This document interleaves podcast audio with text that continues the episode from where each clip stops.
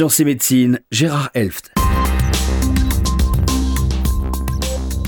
Une très grande étude suédoise a récemment suggéré que les propriétaires de chiens, et en particulier les célibataires possédant un chien, ont moins de risques de faire un infarctus que les autres et ont une mortalité plus basse.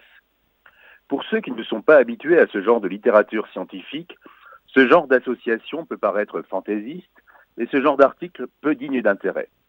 Il n'en est pas tout à fait ainsi. Il faut cependant savoir analyser de manière critique et explicative ce genre d'études.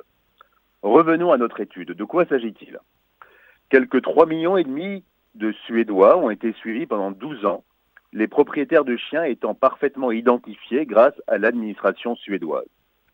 Les résultats montrent que les propriétaires de chiens qui vivent seuls ont 33% de risque de moins de mourir et 11% de risque de moins de souffrir d'un infarctus du myocarde durant le suivi par rapport aux personnes totalement seules, sans chien. Il faut d'abord comprendre que cet article démontre une corrélation et non une causalité. Une association entre deux faits ne démontre pas un lien de cause à effet. En effet, il y a plus de gens qui mangent des glaces l'été et plus de morts par noyade l'été, mais ce n'est pas pour autant que le fait de manger des glaces entraîne des noyades mortelles. Alors quelles sont les explications avancées par les auteurs de l'article? C'est d'abord le fait parfaitement compréhensible et tout à fait vrai que les propriétaires de chiens marchent plusieurs fois par jour. Ils n'ont pas le choix.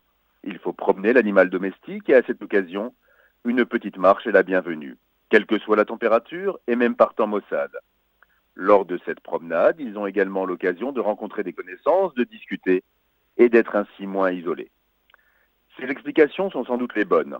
En effet, de très nombreuses études ont déjà démontré l'importance de l'activité physique sur la santé ce ne serait pas scandaleux qu'une prescription d'activité physique figure explicitement sur certaines ordonnances. Pour revenir à notre sujet concernant les chiens, quelle ne fut pas la surprise d'un de mes patients vivant seul, lorsque consultant dans le cadre d'un bilan systématique, je lui proposais en fin de consultation d'acheter un chien, guettant sa réaction. Il me regarda avec incompréhension. Je lui expliquai alors qu'il fallait remédier de toute urgence à sa sédentarité extrême. Ce patient avait une activité professionnelle importante, prenait sa voiture 5 jours sur 7 pour aller au bureau, travaillait assis de 8h à 20h et préférait lire et regarder la télévision le week-end.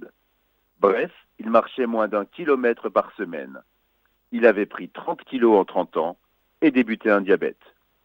Or, il est maintenant établi que l'activité physique d'une part et une cure d'amaigrissement d'autre part peuvent permettre une rémission de plusieurs années du diabète. J'espère ainsi qu'au terme de cette chronique, je vous aurai convaincu non pas forcément d'acheter un chien, mais de faire à votre niveau, bien entendu, selon votre âge et vos capacités, une activité physique quotidienne. Mais rassurez-vous, je ferai en sorte de vous le rappeler régulièrement.